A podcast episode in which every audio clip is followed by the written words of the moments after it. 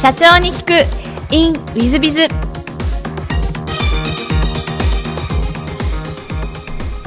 ィズビズの新谷です。先週の続きをお聞きください。その後独立ということなんですが、はい、どの辺でこう独立というか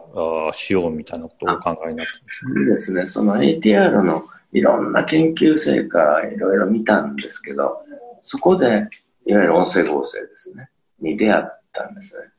それで音声合成文字は声にできるとそれなおかつ今うちのサービスでカスタムボイスっていうのでいろんな人の声作ることできるという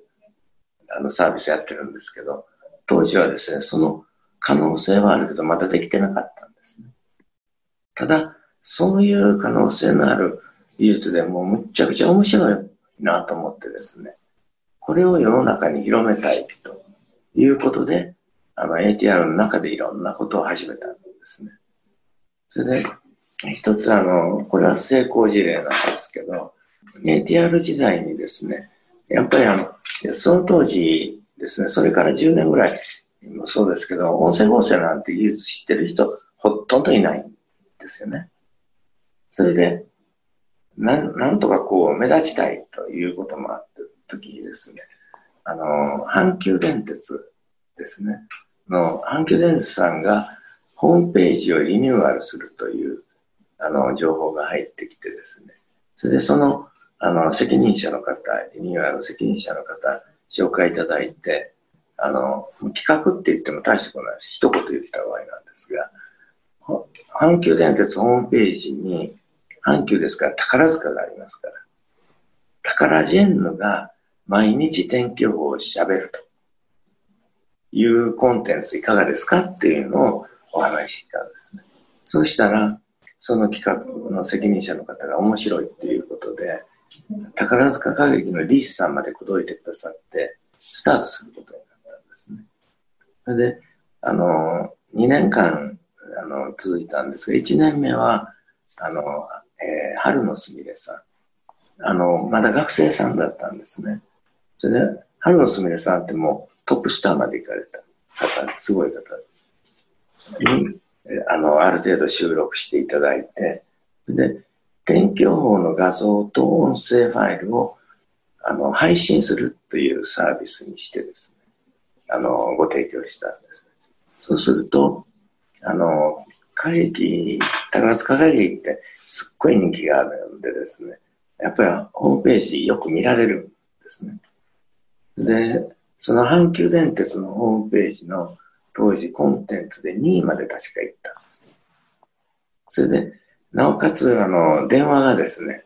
かかってくると。春のすみれさん大変ですね。毎日天気予報を読んでる。読んでるのはコンピューターなんですよね。ですから、これは2年目はアランケイさん。この方もあのトップスターまで行かれた方あ、こういう使い方やっぱりあるよなと思いつつですね、なかなか商売にはならないわけですよ。それで、あの、まあ、商売にならないっていうことは ATR で内部で始めたんですけど、まあ、研究所の中で授業をやりましょうっていうのでですね、まあ、書類いっぱいでっち上げてですね、予算つけてもらってやったんですけども、あの、あんまり商売にならないっていう時に、あの、ATR の社長もですね、やっぱり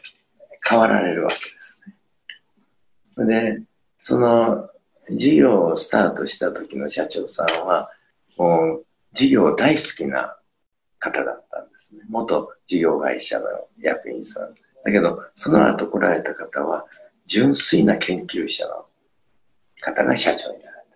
そうすると、やはりあの、いろいろあったんでしょうね。事業をやめてしまえと赤字だしと。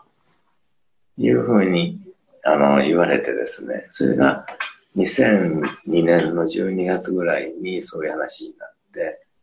もう2003年3月で辞めるんだっていうふうに上の方で決まっちゃったんですね。で、その時に私ができることは、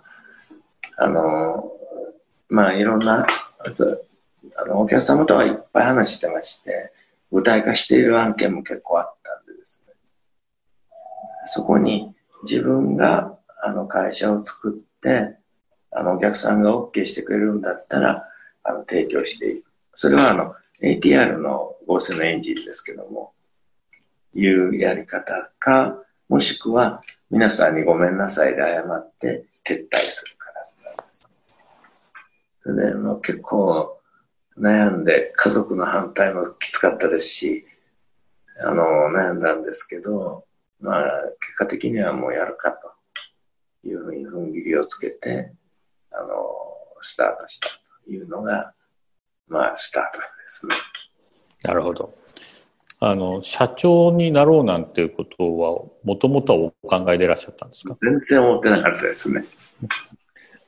あの、じゃあ、なんか、流れの中で社長になってしまったみたいな感じでいらっしゃいますか、うん、やる、やらざるを得なくなったっていう。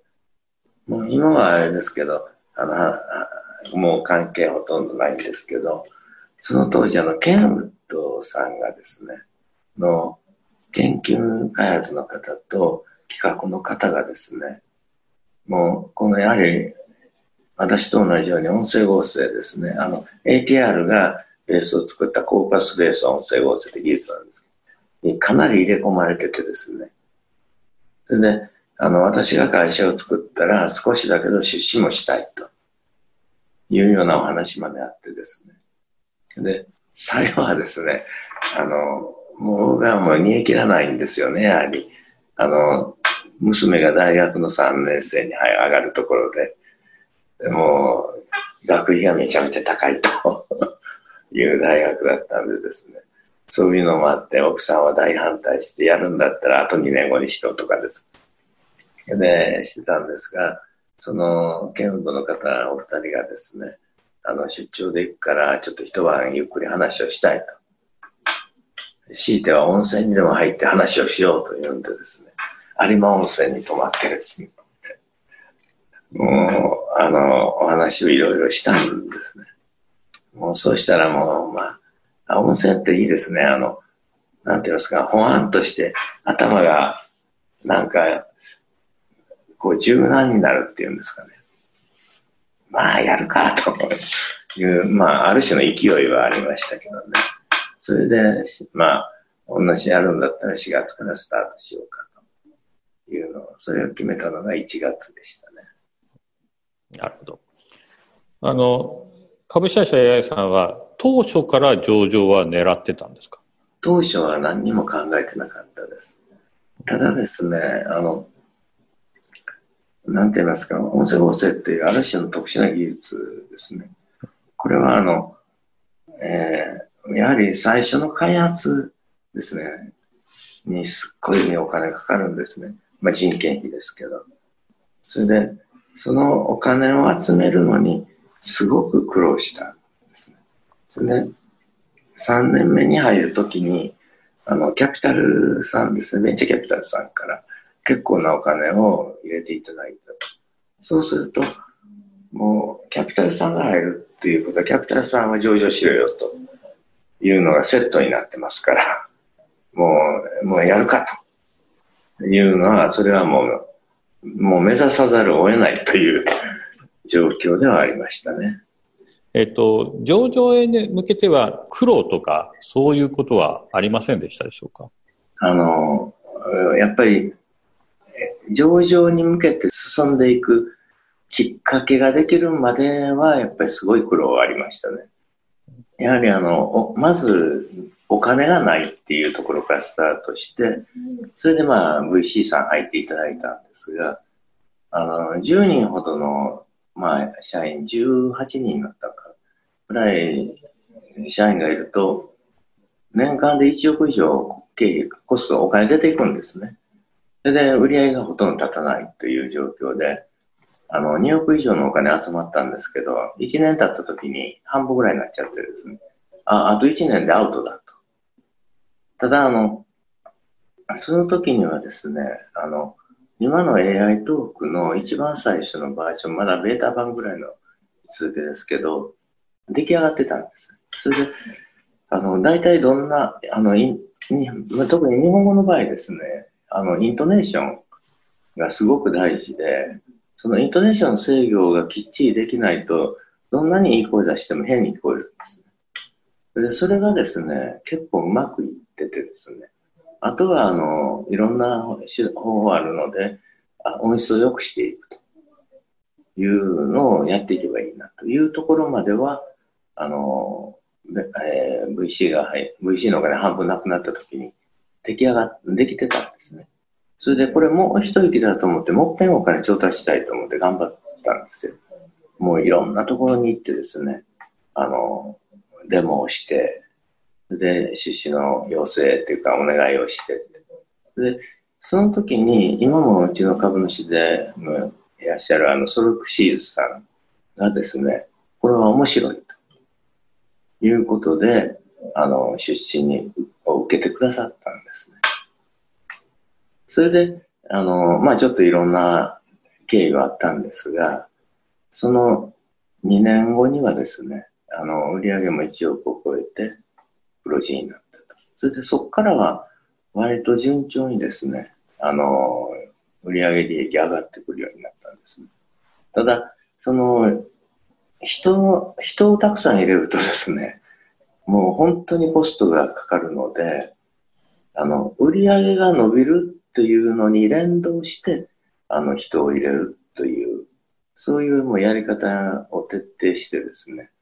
やっていったわけですね。それで、そうするとですね、いろんな、あの、まあ、経緯があるんですけども、何年目だったかな？ちょうどあの、ドコモさんの、あの、まあ、ですか、今から6年前なりますかね。あの、喋ってコンシェル、喋ってキャラっていう、あの、要は、あの、ドコモ版の Siri のような、それでなおかつ、喋ってキャラっていうのは、その声をいろんなキャラクターの声で喋ることって、あの、喋らせるという。それに採用いただいたときにですね、急激に売上利益が上がったんですね。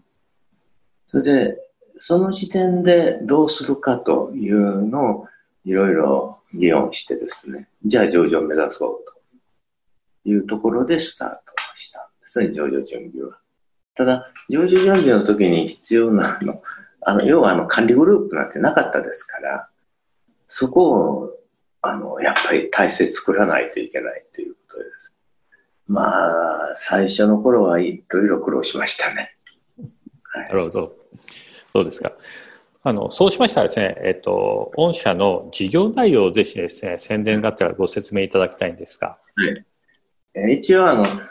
いろいろな報告をしている中ではですね、あの、分野的には3つに分けてるんですけども、それは法人向けの製品、法人向けのサービス、あと個人向け製品ということですね、コンシューマー向け。あの、やってるのは基本的には一つでですね、あの、音声合成 AI トークっていうブランドなんですが、のライセンス提供なんですね。あの、ですからその提供の形態が、まあサーバータイプにしたものとか、SDK のものとか、パッケージのものとかですね、そういうもののご提供をするというのと、あと、クラウドサービスでご提供する。基本的にはそのライセンス提供なんです。ですから、あの、音声合成、音声合成っていうのは大きく使われ方二つあってですね、最近すっごく増えてるのが、これまで音声作ろうとすると録音する必要があったと。その録音の代わりに、あの AI トークで音声を作ることができる。いう、これがすっごく増えてるんですね。これ、主にはパッケージの製品なんですけども。それともう一つは、人がいなくても音声を作ることができる。それは、あの、テキストさえ投げてやれば、その場で音声に変えることができる。ですから、その使われ方大きく二つなんですが、がですね、今まで、あの、この技術ご存知でない方も、自分たちの業務で音声を作りたいって言ったときにですね、あの、どうもググって当社への問い合わせいただけるケースがだいぶ多くなってます、ですから、音声合成イコール AI トークイコール AI という世界をですね、まあもう昔から作りたかったですね。音声合成っていう言葉がですね、あんまり良くないんですよね。合成っていう。どうしても、あの、日本語で合成っていうとですね、あの、化学反応を起こすような、そういうことを思い浮かべるんですけど、そうじゃなくて、もう、音声作りたいって言ったら AI トークだっていう世界にですね、まあ、早くしたしたいなというふうには思ってますね。ありがとうございます。そうしましたら、ちょっと全く違う質問もごさせていただければと存じまして、えー、事前に好きなのも好きなことをお聞きしていると、仕事の後のビール、読書の時間、仲間とのゴルフとお答えで、ビール好きでいらっしゃいますか？ビール好きですね。というか、お酒全般好きですね。あの、毎日のように飲んでいらっしゃる感じですか？そうですね。ただ、あの、このコロナの関係でですね、やはり一人で飲むのはあんまり美味しくないんですよね。あの、若い頃は一人でね、格好つけてバーに行ったりとかよくしてたんですけどね。今はもう家で一人で飲むっていうのも、なんかさ、もうほんとビール、缶ビール一本飲んだら酔っ払っちゃうような感じですね。それと、あの、ズームの飲み会みたいなのお誘いもたまにあるんです。あれ危ないですね。エンドレスになっちゃって。そうでらっしゃいますが、ありがとうございます。で、座右の銘もお聞きしてるんですが、えー、これを知る者はこれを好む者にしかず、これを好む者はこれを楽しむ者にしかずということで、大変難しいお言葉を選ばれていらっしゃるんですが、これどういった意味でいらっしゃいますでしょうか？あのですね、私、あの、なんていうんですか、毎日ですね、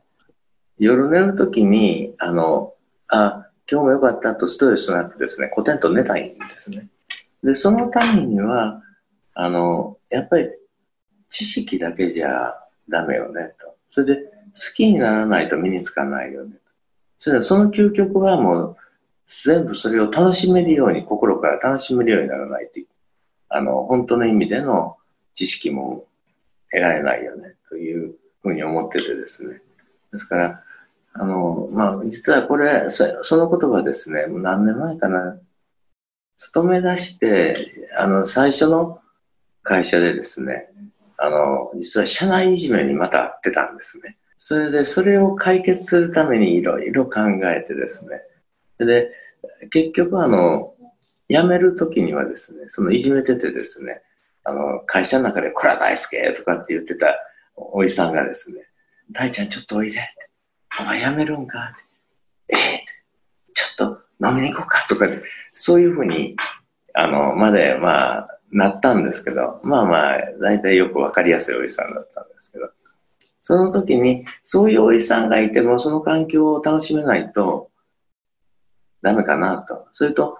なんて言いますか、1日24時間ですからね。それで、寝てる時間が8時間あったら16時間。その時間をいかに楽しめるようになるか、好きになるか、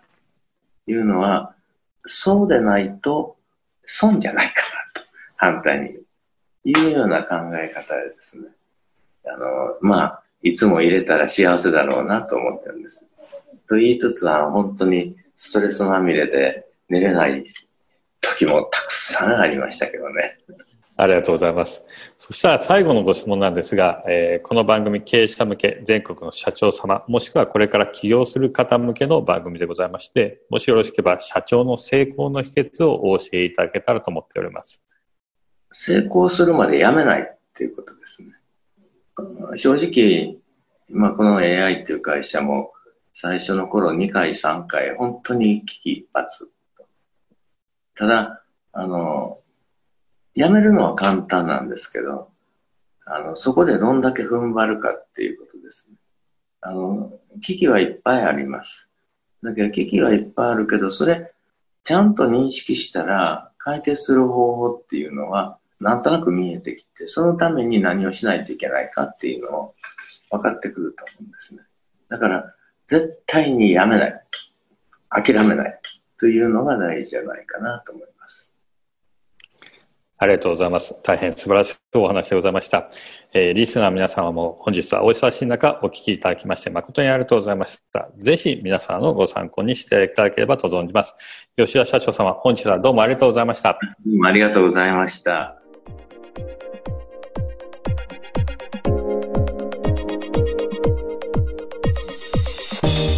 本日の社長に行くインウィズビズは株式会社 AI の吉田社長様東証マザーズ上場企業様いらっしゃいますね。いや音声合成というのがこういうふうに出来上がってくるなという歴史をお聞きしてるみたいです、ね、大変興奮しましたが皆さん方いかがだったでしょうか、えー、NTT、えー、KDDI2 つに今会社分かれてますが実は一緒で、えー、日本電信では公社でしたっけね。電電公社これの国際部門が KDDI これが分かれていくわけですよね。今の au と NTT どこ分かれていくわけですがここは一緒でその通信技術の研究ばっかしなんですね。そのままやってたらアップルとか、えー、いわゆる GAFA たちに並ぶ NTT になったんじゃないかなと思わせることをやっぱりやっててかつそれが前に進んでなくてみんな独立してってまあ吉田社長のように AI トーク AI という会社を作っていくみたいな感じでしょうか。ですので、えー、そういう意味では本当に日本はいいとこまで行ってるのになという部分ともうちょっと頑張ればという部分とやれば吉田社長みたいな方々がどんどん育っていただいたら本当にいいなと。そして諦めない吉田社長みたいな方がどんどんどんどん出てくるといいんだろうななんてことを思わせていただきました。大変勉強になりました。まあ、ぜひ皆さんも参考にしていただいて、えー、まあ、上場を目指したりしていっていただければと思います。本日の社長に行くインウィズはここまで、えー、それではまた来週。3分コンサルティング。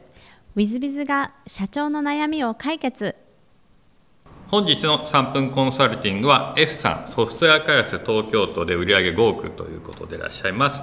えー、内部統制についての話ですはじめまして F と申します、え、5年前に起業して売り上げもなんとか安定するようになってきました、え、事業を続けていく中でさまざまな苦労もあり、一時は倒産も覚悟した時もありました。えー、そのためどんなことがあっても潰れない会社を作りたいと思い上場を本気で考えるようになりました。素晴らしいですね。そしていろんな情報を集めようと思い上場した社長の苦労話や上場に必要なものを調べる中で単に業績を伸ばすだけでなく内部統制が絶対に必要だということが分かりました。あのぜひあのこのポッドキャスト社長に聞くインウィズビズで上場企業の社長さんの苦労話なんかも出てますので聞いていただきたいですね。しかし内部統制をする具体的な方法がイメージできておりません。やはり同じ業種ということで上場したソフトウェア開発会社の体制を参考にするのが良いのでしょうか。大変恐縮ではございますがお教えいただければ幸いでございますということでいらっしゃいます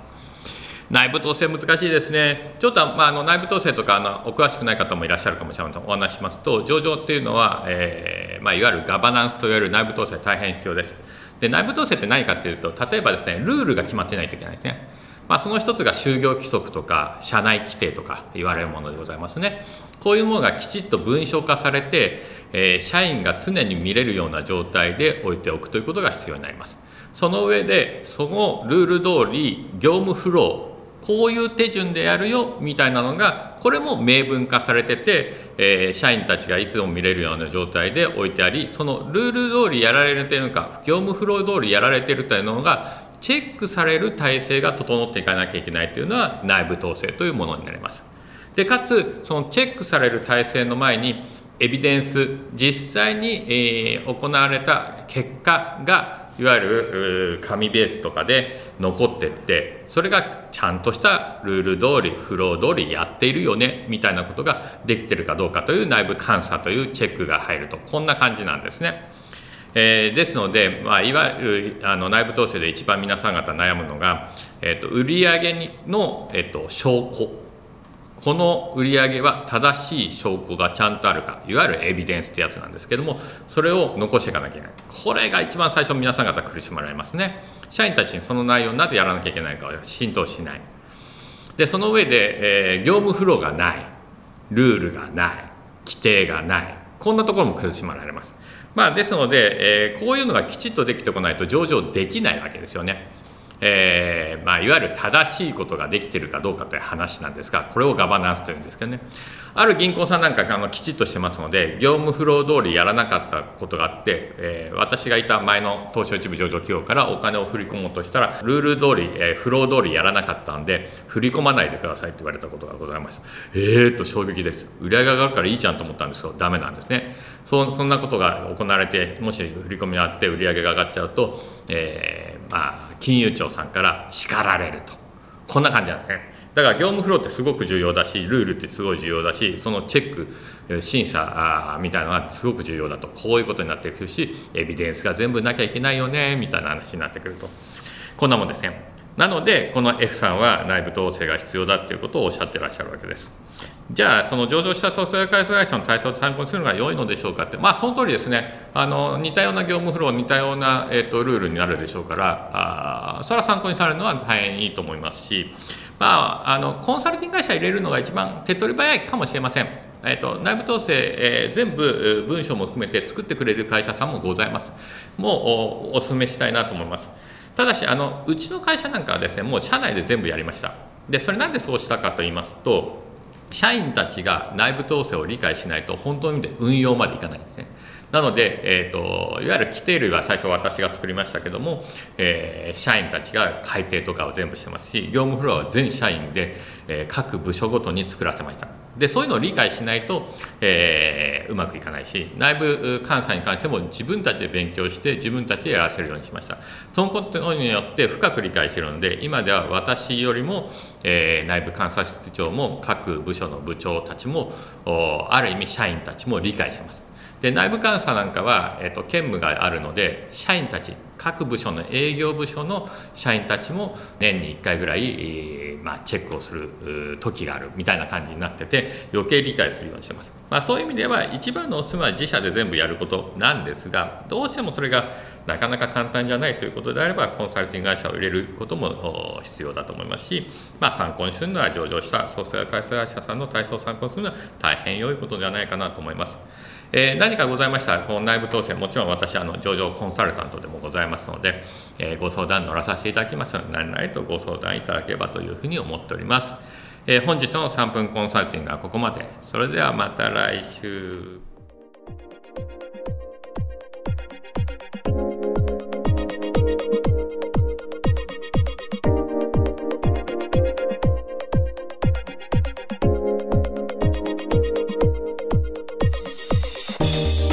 本日も社長に聞く in WizBiz をお聞きくださり誠にありがとうございました、